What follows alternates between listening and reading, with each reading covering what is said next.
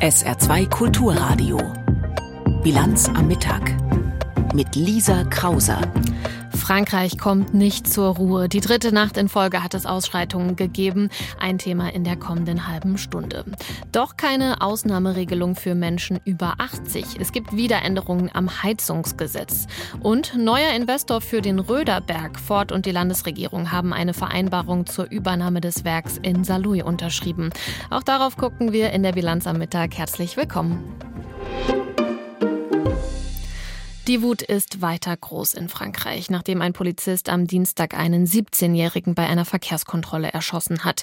In einem Pariser Vorort ist das passiert, nicht zum ersten Mal. Und so entlädt sich die Wut der Randalierer auf die Polizei, der sie vorwerfen, übermäßig Gewalt anzuwenden. Letzte Nacht hat es wieder Ausschreitungen in ganz Frankreich gegeben, die dritte Nacht in Folge. Auch bei uns in der Nachbarregion in Lothringen haben Autos, Müll und Bänke gebrannt. Hunderte Menschen sind festgenommen worden. Präsident Macron hat für heute Mittag nochmal eine Krisensitzung in Paris einberufen.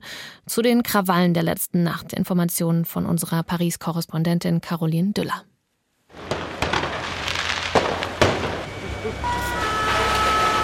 Feuerwerkskörper und Polizeisirenen. In vielen Städten in Frankreich war das der Sound der vergangenen Nacht, wie hier in Lille im Norden. Dort haben Demonstrierende unter anderem ein städtisches Sozialzentrum, ein Theater und ein Stadtteilrathaus angezündet. Nura lebt in Roubaix, einem Vorort von Lille, und kann heute wohl nicht arbeiten, weil das Gebäude ihrer Arbeitsstelle beschädigt ist. Euh, ich finde das schockierend. Wir haben hier unseren Sitz. Ich arbeite für eine Organisation, die Mikrokredite vergibt, also Menschen, die es wirklich nötig haben, hilft, wirtschaftlich wieder auf die Beine zu kommen. Heute können wir damit nicht weitermachen. Ich finde das ehrlich gesagt skandalös, bedauerlich und traurig. Was auffällt, es sind oft sehr junge Menschen, die Feuerwerkskörper auf Polizisten werfen oder Rathäuser und Autos anzünden. Sie seien oft zwischen 14 und 18, manchmal sogar noch jünger. Das berichtet der Fernsehsender BFM und beruft sich dabei auf Polizeiquellen. Dabei handelten sie in Gruppen von 30 bis 50 Leuten, seien oft gut organisiert und sehr mobil, heißt es weiter. Diesen Eindruck bestätigt auch Rüdi Elegist. Er ist der Bürgermeister von Mont-Saint-Barreul, wo bereits in der Nacht von Mittwoch auf Donnerstag das Rathaus zerstört worden war. Das alles vermittelt ein Gefühl von mutwilliger Gewalt. Natürlich herrschte viel allgemeine Aufruhr, aber das hier hatte etwas Geplantes. Sie hatten Autos, es gab Nachschub, sie haben ständig Feuerwerk gezündet, fast ohne Pause von 11 Uhr abends bis morgens um drei. Knapp 670 Festnahmen landesweit. Dazu knapp 250 verletzte Polizisten. So lautet die jüngste Bilanz der letzten Nacht, die Innenminister Gérald Darmanin am Morgen gezogen hat. Nach Angaben des Zivilschutzes waren außerdem knapp 10.000 Feuerwehrleute im Einsatz.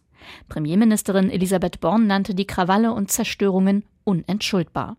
Die Unruhen, ausgelöst durch den Tod des 17-jährigen Nael, sind aber nur der jüngste Ausdruck eines altbekannten Problems. So zumindest sieht es Rose Amesian. Sie ist die Präsidentin einer Organisation, die sich für eine andere Lokal- und Kommunalpolitik einsetzt. Euh, Wir haben dafür gesorgt, dass diese Viertel zu einer Art Pulverfass werden, zu einer Zeitbombe. Nehmen Sie jede Metapher, die Sie wollen. Wir und viele andere haben immer wieder darauf hingewiesen, was alles nicht funktioniert in diesen Vierteln. Bildung, Sicherheit, Gesundheit, Wohnen. Es hakt in allen Bereichen. Und systematisch wurden nur Pflaster auf diese Probleme geklebt, anstatt sie zu lösen. Dominique Sopo, der Präsident von SOS Racisme, betonte im Fernsehsender BFM außerdem noch einen anderen Aspekt. Was wir hier sehen, ist auch die Folge einer, wie soll ich sagen, Philosophie des Aufrechterhaltens der öffentlichen Ordnung, wie wir sie in den letzten 20 Jahren gesehen haben. Man hat jahrelang viel zu sehr auf Konfrontation gesetzt. Es gibt so viele Studien, die zeigen, in Frankreich gibt es immer mehr Polizisten, die das Gefühl haben, gegen einen Teil der Bevölkerung zu arbeiten. Der Umgang mit den Vorstädten und ihren Bewohnern, die sich oft als Bürger zweiter Klasse fühlen, oder die Ausbildung und und Einsatzstrategien der französischen Polizei. Es sind altbekannte, aber grundlegende Fragen, die weit über die aktuellen Unruhen hinausgehen. Der Tod des 17-jährigen Nael hat auch diese Themen wieder ins Zentrum der öffentlichen Debatte katapultiert. Und während Macron versucht, die Lage in Frankreich zu beruhigen, laufen die Vorbereitungen für seinen Staatsbesuch in Deutschland auf Hochtouren. Der soll zumindest Stand jetzt trotz der Unruhen wie geplant stattfinden. Bundespräsident Steinmeier hat Macron zum Staatsbesuch eingeladen. Ab Sonntag soll Macron drei Tage in Deutschland verbringen. Und das ist was Besonderes, denn dass ein französischer Präsident zum offiziellen Staatsbesuch kommt, also nicht nur in seiner Rolle als Regierungschef, das hat es schon sage und schreibe 23 20 Jahre nicht mehr gegeben. Warum eigentlich nicht? Paris-Korrespondentin Barbara Kostolnik berichtet. Deutschland und Frankreich, das sind die Motoren der Europäischen Union, die unerschütterlich funktionieren, funktionieren müssen. Und dennoch waren weder der französische Präsident Nicolas Sarkozy noch sein Nachfolger François Hollande auf Staatsbesuch jenseits des Rheins. Es war der mittlerweile verstorbene Jacques Chirac, der zuletzt auf Staatsbesuch in Deutschland weilte und eine Grundsatzrede zur EU im Bundestag hielt, die er mit den Worten beendete: Vive l'Allemagne, vive la France et vive l'Union européenne. Ziemlich exakt 23 Jahre ist das her, dass Chirac Deutschland, Frankreich und die EU hochleben ließ. Friedrich Merz, damals wie heute Fraktionschef der Union im Bundestag, war beeindruckt. Er hat einen sehr mutigen Blick weit über die französische Ratspräsidentschaft hinausgeworfen auf die zentralen Fragen der europäischen Innenpolitik. Staatsbesuche sind immer mit großem Aufwand verbunden. Sie dauern in der Regel mehrere Tage. Und da nicht nur die Hauptstadt, sondern auch das Land bereist werden soll, sind auch Bundesländer mit eingebunden. Chirac war damals in Schröders Niedersachsen auf der Expo. Macron wird in Kretschmers Sachsen vor der Dresdner Frauenkirche sprechen. Warum aber hat es so lange gedauert, bis nach Chirac wieder ein französischer Staatspräsident Deutschland bereist? Frank Basner vom Deutsch-Französischen Institut in Ludwigsburg beschwichtigt. Staatsbesuch ist halt die protokollarisch höchste und auch traditionellste Form, so etwas wie ja, Respekt, äh, auch Treffen mit der Gesellschaft eigentlich sozusagen zu bezeugen. Man kann argumentieren, dass in der Europäischen Union sich die Regierungschefs sowieso dauernd treffen. Gerade erst haben sich Olaf Scholz und Emmanuel Macron in Brüssel getroffen und auch Bundespräsident Frank-Walter Steinmeier sah in seiner Zeit als Außenminister seinen französischen Amtskollegen beinahe häufiger als seine eigene Frau, wie er gerne scherzte. Vor einem Jahr erging die Einladung aus Bellevue, erinnert man sich im Élysée. Seitdem wurde gebastelt und überlegt, wann denn solch ein aufwendiger Besuch erfolgen könnte. Wahlen oder nationale Feiertage mussten beachtet werden. Der Ukraine-Krieg und seine Folgen machten die Agendaplanungen schwierig. Eine schöne Geste nennt Frank Basner das Treffen auf höchster Ebene. Gerade auch vor dem Hintergrund der Irritation, die es letztes Jahr einfach gab, ein verschobener Ministerrat. Das waren ja alles Dinge, die doch äh, von vielen als ein bisschen beunruhigend wahrgenommen wurden. Von daher ist es sicherlich jetzt ein Baustein, um zu zeigen, sich selbst und der Öffentlichkeit, dass man eben doch regelmäßiger zusammensprechen will. 23 Jahre ist der letzte Staatsbesuch eines französischen Präsidenten her. Davor hat es immerhin 13 Jahre gedauert, bis François Mitterrand seinen damaligen Counterpart Richard von Weizsäcker aufsuchte. Macrons Besuch ist der fünfte seit Gründung der Bundesrepublik. Davor waren sich die beiden Länder in inniger Erbfeindschaft verbunden. Besuche gab es nur mit Armeebegleitung. Das aber ist Geschichte, auch wenn der deutsch-französische Motor zuletzt eher stotterte als rund lief. Ob Macron tatsächlich zum Staatsbesuch kommt, das wird sich in den kommenden Tagen zeigen. Denn jetzt heißt es, wie gesagt, erstmal Krisensitzung wegen der Ausschreitungen in Frankreich. Und deshalb ist Macron auch früher als geplant vom EU-Gipfel in Brüssel abgereist und wieder zurück nach Paris gefahren. Aber die anderen Staats- und Regierungschefs, die beraten heute weiter in Brüssel an Tag zwei des EU-Gipfels. Gestern hat das Thema Migration dort alles andere überlagert. Tag eins ist dann ohne Einigung mit Ungarn und Polen Polen zur Asylreform zu Ende gegangen. Heute soll es vor allem um China gehen, aber der Streit über das Thema Asyl geht weiter. Brüssel-Korrespondent Jakob Mayer berichtet. Erst Erleichterung, jetzt Ernüchterung. Beim EU-Gipfel ist heftiger Streit ausgebrochen über die erst Anfang des Monats nach jahrelangem Streit erreichte Einigung auf eine EU-Asylreform. Darauf hatten sich Anfang des Monats die Innenministerinnen und Minister mit Mehrheitsbeschluss verständigt. Ungarn und Polen wurden überstimmt. Deren Regierungschefs stellen sich jetzt beim Gipfel quer. Denn der Kompromiss sieht unter anderem vor, Migranten in der Gemeinschaft zu verteilen. EU-Staaten, die keine aufnehmen sollen, zahlen 20.000 Euro pro nicht aufgenommene Person. Der polnische Ministerpräsident Mateusz Morawiecki weigert sich. Die polnische Regierung stimmt Zwangsmaßnahmen nicht zu. Einen kompletten Politikwechsel akzeptieren wir nicht. Das ist wie ein Déjà-vu der Lage von 2016.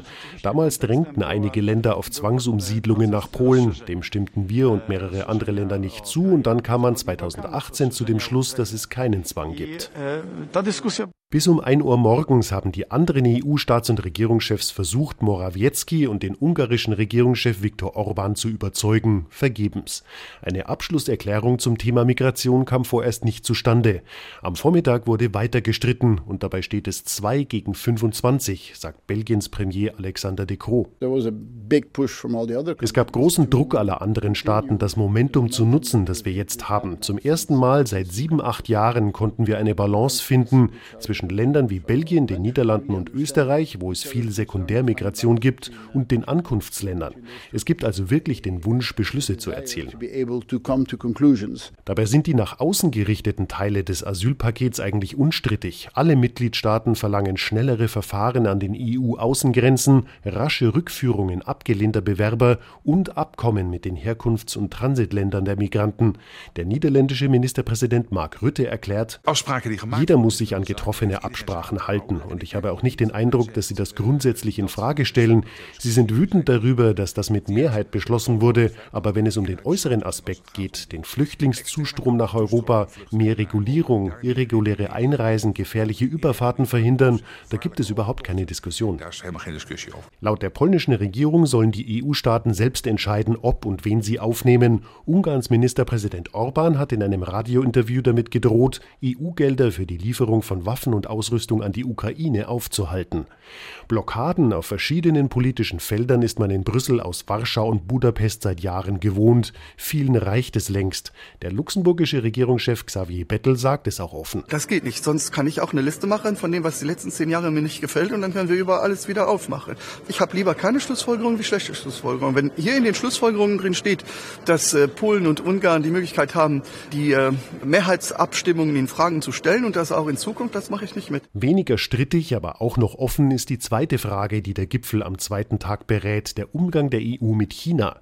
Peking gilt als Partner, zum Beispiel beim Klimaschutz, aber als Wettbewerber in Wirtschaftsfragen und als systemischer Rivale. Klar ist, dass die EU sich nicht von China abkoppeln, aber Gefahren durch zu große Abhängigkeit verringern will.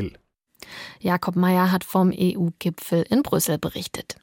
Beim Gebäudeenergiegesetz oder beim Heizungsgesetz, wie es ja meistens genannt wird, ist sich die Ampelregierung nach langem Hin und Her grundsätzlich einig geworden. Aber jetzt gibt es nochmal eine Änderung. Die Fraktionen haben eine Sonderregelung gestrichen, die für viel Kritik gesorgt hatte, und zwar die, dass Menschen über 80 ihre Heizung, wenn sie kaputt gegangen ist, nicht austauschen müssen.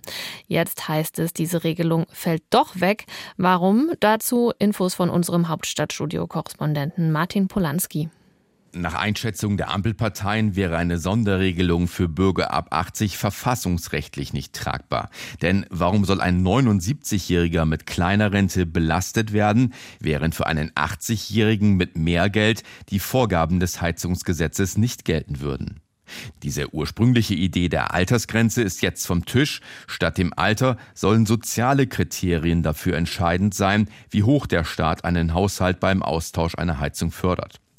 Die Vizechefin der FDP-Fraktion Konrad spricht von einer zielgenauen Förderung, die soziale Härten abfedern soll.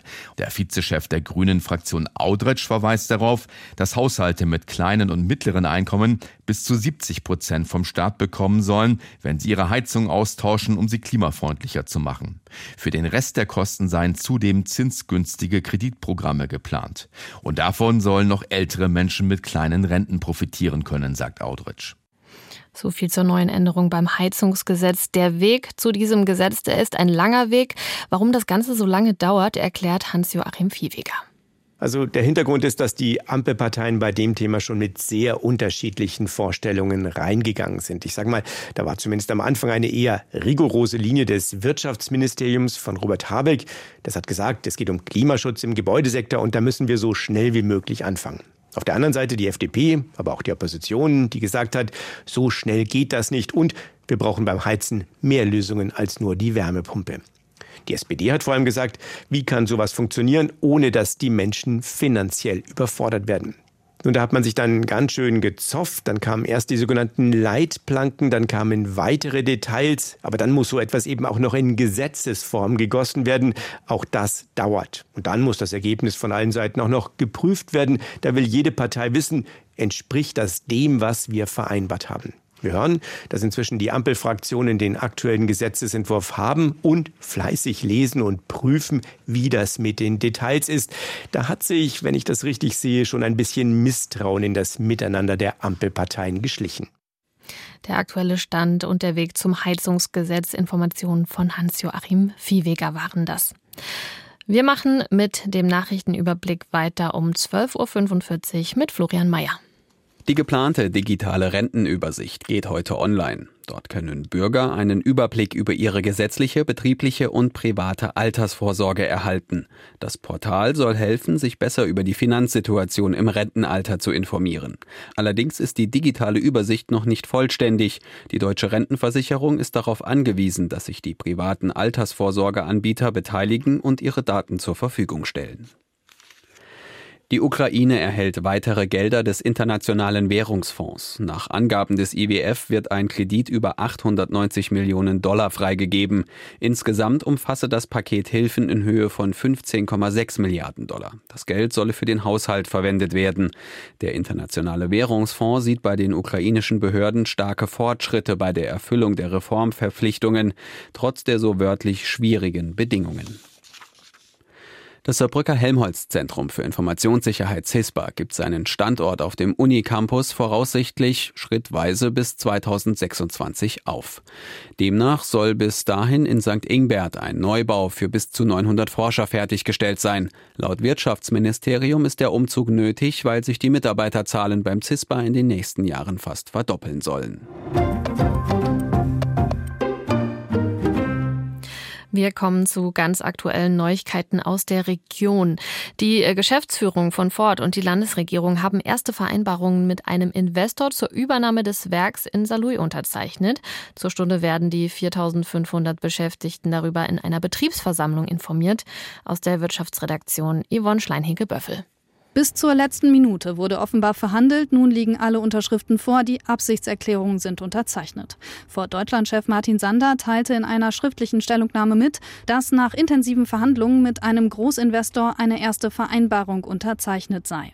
Dies sei eine hervorragende Grundlage für weitere Verhandlungen mit dem Potenzial, rund 2500 Arbeitsplätze in Saarlouis zu schaffen, so Sander weiter.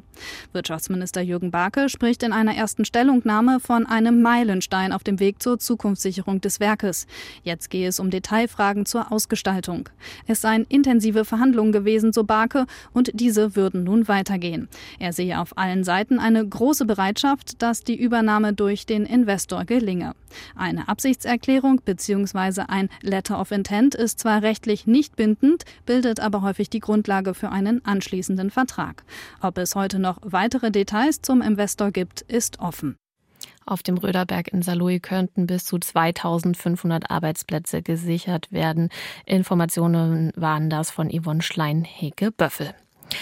Frühjahr und Frühsommer, das sind eigentlich immer gute Zeiten auf dem Arbeitsmarkt. Da geht die Zahl der arbeitslosen Menschen in der Regel nach unten. Aber dieses Jahr sieht das anders aus. Die eingetrübte wirtschaftliche Lage in Deutschland und die pessimistische Stimmung in vielen Unternehmen macht sich jetzt auch auf dem Arbeitsmarkt bemerkbar. Im Saarland ist die Arbeitslosigkeit im Juni leicht gestiegen und auch bundesweit hat die Arbeitslosigkeit zugenommen. Auch wenn sie zunimmt, viele Betriebe haben das Problem, dass sie keine Leute finden. Und deshalb sagen auch viele Unternehmen, ohne Einwanderung geht es nicht. Vor allem in Branchen, in denen der Personalmangel extrem ist in der Transportbranche zum Beispiel. Das Thema haben fünf saarländische Spediteure angepackt mit Azubis aus dem Kosovo. Die ersten sind jetzt fertig mit der Ausbildung. Sarah Sasu berichtet. Shivahir Hacholi steht neben seinem LKW und sichert die Ladung mit langen Metallstangen. Dann schiebt er die Plane wie einen Vorhang zu und sichert sie mit Schnallen. Schließlich lädt er noch einen Gabelstapler an das hintere Ende des Lastwagens und macht ihn fest. Das alles hat er in seiner Ausbildung als Berufskraftfahrer gelernt. Jawahir Hacholi ist 30 Jahre alt, die dunklen Haare trägt er kurz geschnitten. Er hat ein freundliches Lächeln auf dem Gesicht. Der junge Mann stammt aus dem Kosovo und ist seit gut acht Monaten in Freisen bei St. Wendel. Zu Hause im Kosovo hatte er bei Facebook ein Jobangebot gesehen, die Ausbildung zum Berufskraftfahrer, beworben als ein sicherer, gut bezahlter Job. Dass er dafür nach Deutschland ziehen musste, war für ihn kein Problem, denn im Kosovo war das Leben schwer. Die durchschnittlichen Löhne in Kosovo sind 400 bis 500 äh, Euro. Und man muss Miete bezahlen, Essen und Auto, das ist schwierig. Er bewarb sich und musste zuerst mal einen Deutschkurs machen. Dann kam er ins Saarland und fing mit dem Lkw-Führerschein an. Nach fünf Monaten hatte er den in der Tasche. Kein Wunder. Im Kosovo hatte er schon als Lkw-Fahrer gearbeitet, aber eben ohne Ausbildung. Dann folgten noch zwei Monate Praktikum in der Freisener Spedition Pfeiffer. Und jetzt ist er hier als Fachkraft. Ein Glück für die Geschäftsführer. Die hatten nämlich bisher wenig Erfolg bei der Suche nach Leuten, die Lkw-Fahrer lernen wollten. Selbst übers Jobcenter und die Agentur für Arbeit gelang das nicht, sagt Speditionsleiter Armin Pfeiffer. Die sagen selbst, äh, wenn man mit denen Kontakt hat, äh, wir kriegen auch keine Leute rein oder Umschüler. Selbst da kommt wenig rein. Also wir könnten im Schnitt fünf bis sechs Berufskraftfahrer ausbilden jedes Jahr. Aber es kommen sehr wenige, es haben sehr wenige Interesse. Von der Seite nicht dieses System jetzt hier Leute aus dem Kosovo zum Beispiel, das hat sehr guten Erfolg. Zusammen mit vier weiteren inhabergeführten Speditionen hat die Spedition Pfeiffer insgesamt 14 kosovarische Auszubildende ins Saarland geholt. Damit sie sich im Job und in ihrem neuen Lebensumfeld so wohlfühlen, dass sie auch dauerhaft bleiben, haben die Chefs viel Geld und Zeit investiert. 30 Prozent mehr als für einen üblichen Azubi, sagen sie. Wir haben eine Wohnung zur Verfügung gestellt, dass sie dort leben können. Ja. Man hat natürlich auch die erste Zeit nur eine Ausbildungszeit. Also man kann nicht davon ausgehen, wenn er den Führerschein hat, dass er dann gleich losschießen kann und kann dann losfahren. Ja, äh, die brauchen auch eine Findungsphase. Ein Engagement, das sich offenbar gelohnt hat. Vier kosovarische Berufskraftfahrer sind jetzt im Freisen im Einsatz und auch die übrigen zehn Kosovaren sind im Saarland geblieben.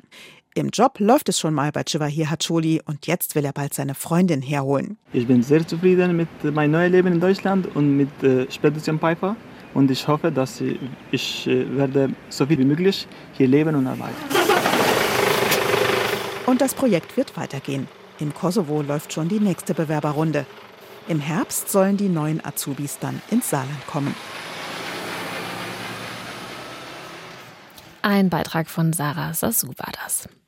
Ein Grenzzaun mitten in Europa. Bilder der Vergangenheit könnte man meinen. Aber vor einem Jahr hat Polen eine physische Grenze wieder in die Gegenwart geholt.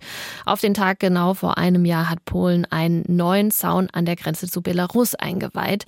Ein Zaun, der Geflüchtete davon abhalten sollte, über Belarus nach Polen zu kommen. Eine militärische Sperrzone ist rund um diesen Zaun eingerichtet worden, in die weder Journalisten noch Hilfsorganisationen rein durften und in der Einwohner eine Strafe drohte, wenn sie Geflüchteten Hilfe leisten wollten. Noch immer ist es für Journalistinnen und Journalisten schwer, einen Einblick davon zu bekommen, was in dem Grenzgebiet um den Zaun abläuft. Informationen dazu von Jan Palokat. Ein Jahr nach offizieller Eröffnung des Grenzzaunes an der polnischen Ostgrenze hört sich die Bilanz aus Sicht des Grenzschutzes so an. Behördensprecher Michał Bura. Es gibt keine Barriere, die man nicht überwinden könnte, aber wir haben so mehr Zeit einzugreifen. Es kommen jetzt auch andere Migranten. Bevor es diese Grenzbarriere gab, versuchten es auch Frauen und Kinder, sogar Schwangere. Jetzt sind es Männer zwischen 20 und 40 Jahren. Polen reagierte mit dem Bau eines elektronisch überwachten, stacheldrahtbewehrten Grenzzauns auf die zunehmende Zahl von Migranten aus vornehmlich arabischen und afrikanischen Ländern, die seit 2021 auftauchten, dabei offenkundig unterstützt vom belarussischen Staat. Bisweilen hielten nur noch Ketten von Polizisten mit Schildern ganze Gruppen von Menschen zurück, es kam zu Gewaltausbrüchen. Die Praxis von Zurückweisungen ließ manche Menschen tagelang in der waldreichen Region umherirren, einige bezahlten es mit ihrem Leben. Am muslimischen Friedhof Boroniki, der zur polnischen Minderheit der Tataren gehört, sind momentan sieben Migranten begraben, zwei davon nach Fertigstellung des Grenzzaunes. Gemeindevorsitzender Maciej Szeschnowitz wir haben einen separaten Platz organisiert, denn wir dachten, es werden noch mehr und wir wollten sie alle an einem Platz haben. Wir haben noch den ganzen Hügel, das Gelände ist groß und sollte es nicht reichen, würde der Besitzer des Feldes dort auch sein Land verkaufen. Für die Bewohner im Grenzland brachte der Grenzzaun einerseits Erleichterung. Monatelang war ihre Heimat Sperrgebiet. Das ist sie nun nicht mehr, aber der grenzüberschreitende Kleinhandel oder der Tourismus haben sich nicht mehr erholt. Zufällig eingefangene Stimmen auf einem Platz in der Grenzstadt Krinki. Im Fernsehen sagen sie, es funktioniert, aber sie kommen weiter durch. Ich bin Waldarbeiter und ich stoße dort auf viele Schlafsäcke und Zelte. Einmal sah ich eine Gruppe von 20 Männern. Die Mauer erschwert es, aber 100 Prozent funktioniert sie nicht. Jede Mauer kannst du überschreiten.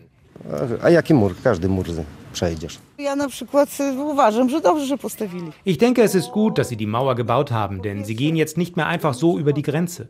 Schlimm ist es für die Tiere, die kommen jetzt auch nicht mehr durch. Die Menschen gehen jetzt öfter durch den Fluss, denn da steht keine Mauer. Und das ist gefährlich. Viele sind ertrunken. Zumal hinter den Flüssen gestaffelte NATO-Drahtrollen warten und lebensgefährliche Sumpfgebiete.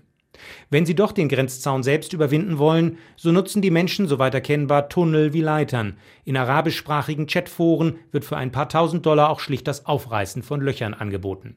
Mauerkritiker im Grenzort Krinki argumentieren, dass die Grenzbefestigung nur dazu führe, dass umso mehr Menschen die Dienste krimineller Schleuser in Anspruch nehmen und umso gefährlichere Wege einschlagen. Was allerdings genau im Grenzgebiet geschieht und wie viele Menschen dort nach wie vor möglicherweise unentdeckt sterben, ist unbekannt. Einheimische meiden die Grenznähe und auch unser Team wird bei einer Besichtigung von maskierten polnischen Soldaten zum Verlassen aufgefordert. Begründung? Das ist vom Militär kontrolliertes Gebiet. So ist die Lage, so sind die Zeiten. Seit Jahresbeginn verzeichnete der polnische Grenzschutz offiziell über 12.500 Versuche, die Grenze irregulär zu überqueren, Menschen aus 44 Ländern demnach. Die Flüchtlingsorganisation Grupa Granica bekam im selben Zeitraum nach eigenen Angaben 4.600 Anrufe von im Grenzraum in Not geratenen Migranten. Die Behörden in Polen und im benachbarten Litauen warnten zuletzt vor verstärkten Aktivitäten von belarussischer Seite aus, Schleusungen oder auch Steinwürfe über den Grenzzaun hinweg seien zu erwarten. Dies könne im Zusammenhang mit dem anstehenden NATO-Gipfel in der litauischen Hauptstadt stehen. Jan Palukat hat berichtet. Wir gucken auf die Wetteraussichten. Nachdem es heute Vormittag noch einzelne Schauer und Gewitter im Saarland gegeben hat, bleibt es ab dem Nachmittag trocken bei Temperaturen zwischen 20 und 25 Grad. In der Nacht kühlt es ab auf 14 bis 10 Grad. Morgen wird es überwiegend grau und bewölkt im Saarland. Es kann immer wieder leichten Regen geben. Gegen Abend kann es dann etwas auflockern bei bis zu 22 Grad. Der Sonntag sieht freundlich aus und trocken und kommende Woche bleibt es bei Höchstwerten um die 25 Grad. Es kann immer mal wieder Schauer geben. Landregen ist nicht in Sicht. Das war die Bilanz am Mittag. Hier geht's nach der Auslandspresseschau mit Sally Charel-Delin weiter. Mein Name ist Lisa Krauser. Ich wünsche Ihnen noch einen schönen Nachmittag. Tschüss. SR2 Kulturradio. Auslandspresseschau. Frankreichs Präsident Macron hat den Tod eines 17-Jährigen bei einer Fahrzeugkontrolle verurteilt. Ein Polizist hatte den Jugendlichen am Dienstag in einem Vorort von Paris erschossen. Seitdem kommt es in verschiedenen französischen Städten zu Ausschreitungen. Dazu schreibt La Vanguardia aus Spanien Nichts rechtfertige den Tod des jungen Mannes, sagte Macron. Der Präsident rief zur Ruhe auf, damit der Gerechtigkeit Genüge getan werden könne. Es ist klar, dass Frankreich die Bedingungen, unter denen die Polizei ihre Waffen einsetzen darf, überdenken muss, denn niemand sollte an einer Straßensperre getötet werden. Das rechtfertigt jedoch nicht, dass junge Menschen mit Migrationshintergrund das Gesetz selbst in die Hand nehmen und ihrem Unmut und ihrer Wut in Form von Krawallen und Gewalt freien Lauf lassen. Le Monde aus Frankreich fordert klare Regeln für den Schusswaffeneinsatz. Nach dem Erlass des Gesetzes zur öffentlichen Sicherheit im Jahr 2017 haben Polizeischüsse auf Fahrzeuge stark zugenommen. Der Tod des Jugendlichen jetzt muss zu einer längst überfälligen Überarbeitung des Gesetzestextes führen, denn dieser macht keine klaren Vorgaben zum Schusswaffengebrauch. Dabei geht es nicht darum, die Aggressivität zu verharmlosen, der Polizisten ausgesetzt sind. Das Drama von Nanterre war aber vermeidbar und es untergräbt die Autorität des Staates.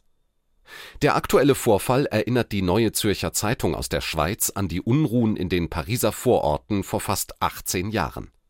Wie kann verhindert werden, was 2005 das Land über Wochen in Atem hielt? Die Situation ist nun wieder hochexplosiv, die Seiten sind verhärtet und der Staat ratlos. Noch mehr Polizeigewalt provoziert noch mehr Krawall. Einen Fehler wie mutmaßlich am Dienstag darf sich die Polizei nicht leisten. Resignation, wie das in den letzten Jahren immer wieder der Fall war, ist aber auch keine Lösung. Die Polizei braucht Kräfte und Mittel, um nicht nur Ordnung, sondern auch Ruhe in die Viertel zu bringen. Und die randalierenden Jugendlichen brauchen eine Perspektive und das Gefühl, zur Gesellschaft zu gehören. Das waren Auszüge aus Kommentaren der internationalen Presse, zusammengestellt von Klaas Christoffersen